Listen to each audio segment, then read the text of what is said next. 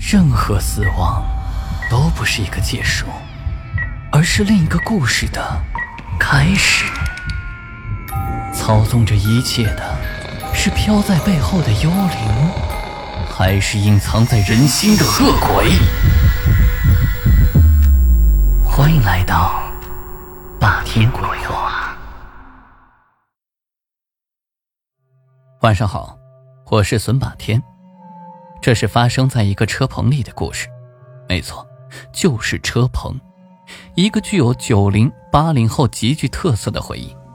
当时这车棚就是用来停放自行车和摩托车的位置，每次停放取车的时候，都会在车门口取牌挂牌，就像打卡一样，以此来记录车棚内的停车记录。而这段故事就是小 A 在车棚里的亲身经历，当然。信不信，由你。早些年的时候，大家的交通工具主要就是自行车，当然我也不例外。那年年初，我搬了家，新家的停车棚就在小区的最深处。车棚进出的通道和外面一条小胡同只有一墙之隔，可能是为了防盗吧，那堵墙特别的高。这一抬头，只能看见狭小的一片天空。但是那车棚可是挺大的，用铁栅栏隔成了一个一个的小间儿。我搬来的时候才发现车位已经满了，不得已只好和对面的邻居商量，能否和他合用一间。反正那个车棚小间足有二十几平米，多放我一辆车应该不是问题。这邻居不错，很爽快的就答应了。但当我找到他那间格子的时候，却发现。它处于整个车棚的最里面，可是奇怪的是，别的小间都用的是推拉的那种铁门，而我那间是个卷闸门，每次都要蹲下来开锁，然后再往起抬，每次抬都会发出那种叽叽啦啦，让人听得很不舒服的噪音。而且还有一件事儿，不知道为什么，每次走进那间车棚的时候，我总感觉心里是怪怪的，就感觉是，好像有人在你身后。窥视着你，总是看得让你心里发毛，但是，一转身却什么人都没有。每次发生这种事情，我心里就赶紧想：我可是接受马列主义、毛泽东思想长大的，毛主席教导我们，这世上没有鬼神。然后，这心头就一下子释然了。由于工作需要，我经常加班到很晚才能回家，而今天晚上我又得加班到深夜。这已经是十一点多的时候，我才忙完下班，一个人就慢慢悠悠的骑着自行车就回家。初秋夜晚的凉风吹得我是无比的清醒，白天喧嚣的大马路此时也是变得冷冷清清，只有几个偶尔和我一样夜归的人从我的身边匆匆掠过。突然一阵冷风吹过来，我下意识的缩了缩脖子，好冷，我加快了骑自行车的速度。想借此让自己暖和起来，终于拐进了那条熟悉的小巷，就快到家了。我松了口气，无意的朝地上看了一眼，刚暖和起来的身体刹那间变得冰凉。我的车后座上，什么时候多了一个影子？我猛地一回头，车后座上空空如也。我再一看，影子没了。一定是我加班太累了，用脑过度产生了幻觉。我深深吸了一口气，骑着自行车进了小区的大门。这再以后，只要我晚上骑自行车，我总会觉得车后座上坐着一个人，然后耳边疾驰的风声里面总能听到轻轻的笑声，但我一回头，却什么都没有。隔天上班的时候，同事们看见我都说我这段时间脸色特别差。然后这公司里还有一个自称是半仙的同事，还煞有介事的跟我说，我这眉间有股子黑气，怕是遇到了不干净的东西。被他这么一说，弄得我真的有点害怕起来。于是趁着双休日，我专程跑到庙里去求了一张印有六字真言的护身符来，然后认真的挂在脖子上。不久后的一天晚上，照例加班，夜深了。我也终于忙完了我所有的文件，我一个人走在空荡荡的走廊里，心中那是狠狠的骂我们老板，为什么总要让我加班，而且还加那么晚？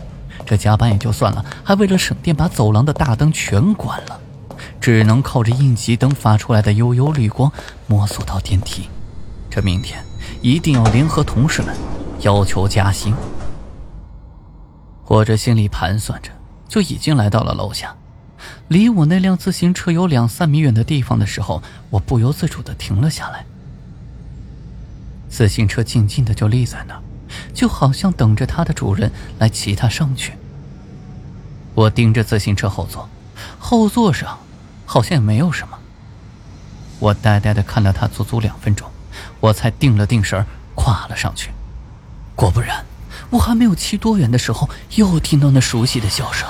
他就随着耳边的冷风一阵一阵的，我当时再也忍不了了，我一个急刹车就跳下车来，任由自行车倒在地上，我就对着自行车大喊：“谁呀？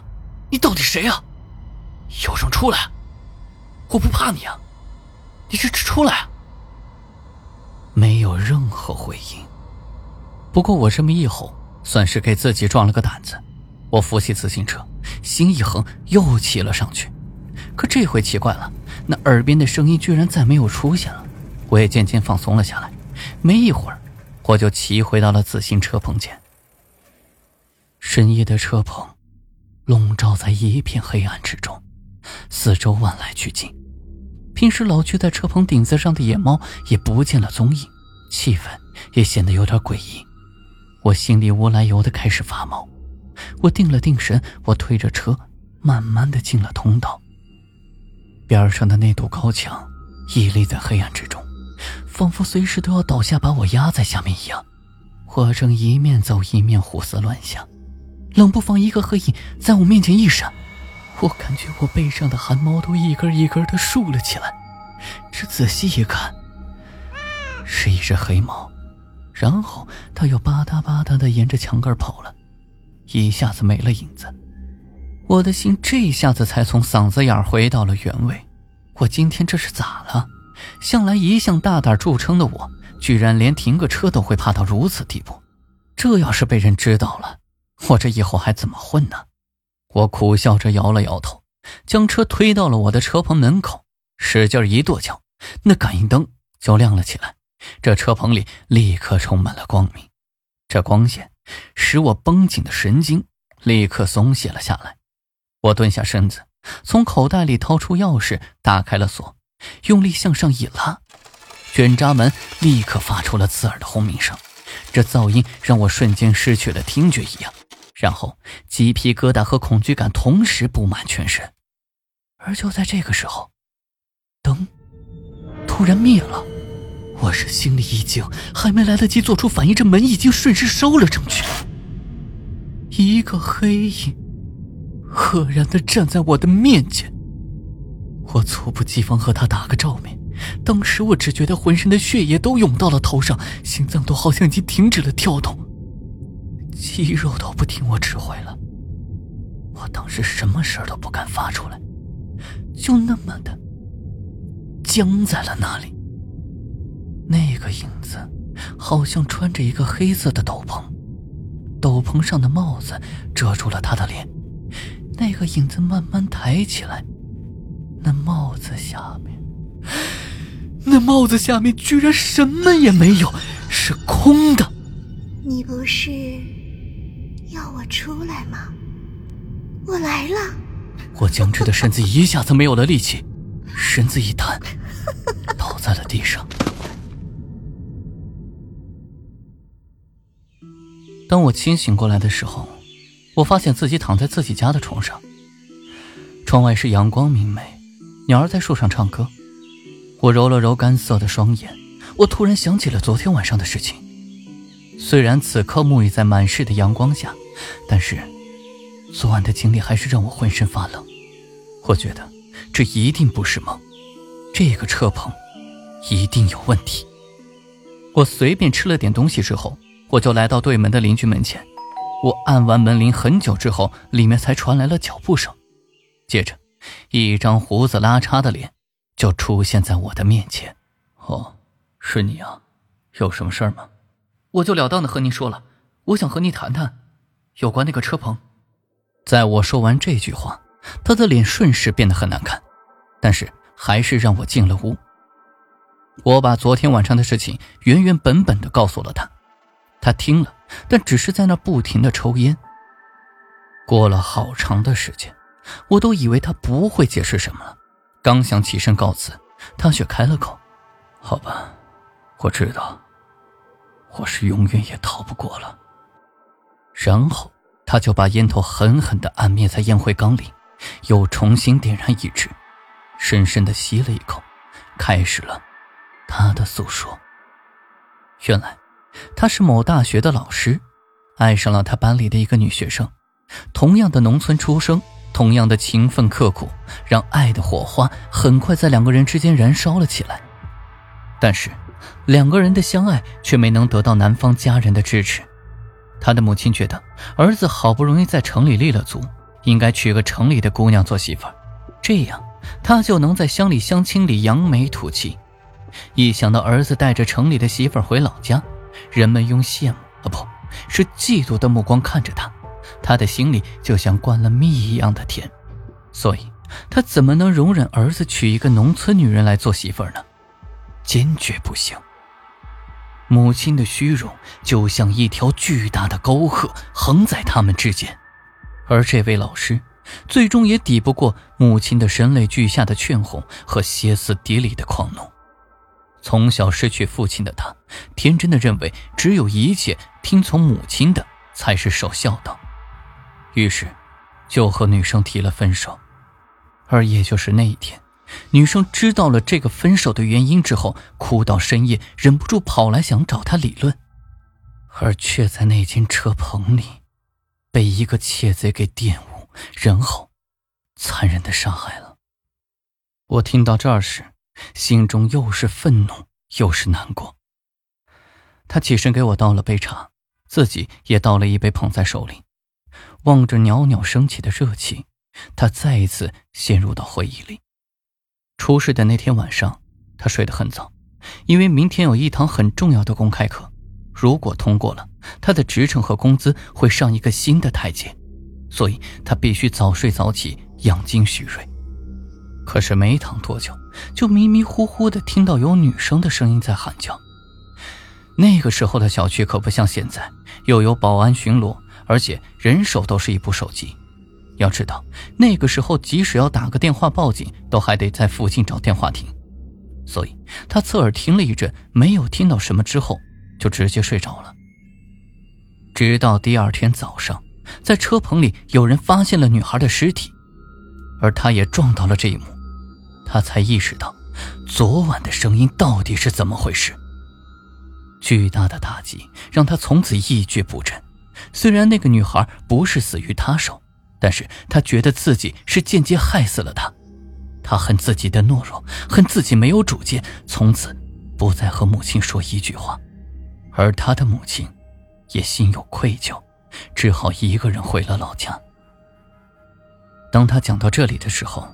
他已经是泪流满面了，这件事已经过去了一年，但是他还沉浸在往事中不能自拔，而女孩满腔的愤怒最终化成了冤魂，终日在车棚内游荡。他最喜欢坐在我自行车后座上，我们在校园林荫道上骑行着，他喜欢环着我的腰，他喜欢大声的咯咯的笑着。他讲着讲着，眼泪也滴落在地上，没一会儿就硬湿了一大片。对不起，我没想到他会跟着你，让你受惊了。我从他的话语中惊醒过来时，赶快说没关系。他转身从抽屉里拿出一张照片给我，照片里他搂着女孩的腰，两个人靠在一块大石头上，甜蜜的笑着。女孩年轻的脸上写满了幸福。两辆自行车就在他们身边依偎着，其中一款男士的和我那辆一模一样。而这个时候，我也终于明白了真相，但是这真相却让我的心情沉重。第二天晚上不用加班，天刚擦黑我就回到了家，还没骑到车棚，老远就看到有火光在闪动。我大概能猜到，林庆一看，果然是他。他蹲在地上烧着一串一串的纸钱和元宝，他沉浸在自己的回忆之中，似乎并没有察觉到我的来到。我只能听到他呢喃道：“灵儿，是我对不起你，是我害了你，我不该那么绝情啊，灵儿，这一年多了，我天天都梦到你。”我知道你死的不甘心，可是灵儿，我知道你在听，你能原谅我吗？也许我不值得你原谅，但是你不去投胎，你怎么办呢？啊，灵儿，投胎吧，原谅我吧。他蹲在那里涕泪交加，语无伦次。他终于肯面对现实了。我相信他的灵儿应该是个通情达理的女孩，一定会原谅他的。又过了几天，老板派我去外地出差，等我回来已经是一个星期之后了。等我再次来到车棚前，我发现老旧的卷帘门已经换成了滑动自如的拉门，在车棚的墙壁上挂着一个花瓶。花瓶里插满了白色的小雏菊，在车棚口子垂下的阳光的照射下，显得是那么的精致可爱。我刚到家的那个晚上，洗了一个舒服的热水澡，正准备上床睡觉时，忽然听到有人在敲门。是谁？已经很久没有在生活中受过惊吓了，我的神经重新变得坚强起来。打开房门，门外的人让我着实愣了一下。是那个老师。他整个人都变得不一样了，胡子刮得干干净净，脸上的颓废一扫而空。我正诧异于他的变化，他却微笑着跨了一步进来。落座之后，他迫不及待地和我说：“就在那天晚上，灵儿托梦给我了。他说他已经原谅了我，让我好好的生活，认真的选择自己要走的路。在梦里，他穿着我送给他的那套黑色卫衣，他戴着帽子。”帽子里的脸，还是那么可爱，那么爽朗。听了他的话，我是深深的祝福他。当然，从这次之后，晚上骑车我再没有遇到什么东西。我甚至还在想，我的后座上，什么时候才能坐上一个姑娘呢？今天的故事就讲到这里，记得点亮右下角的小红心。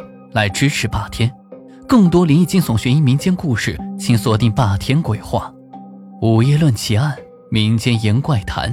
我是孙霸天，我们下期见。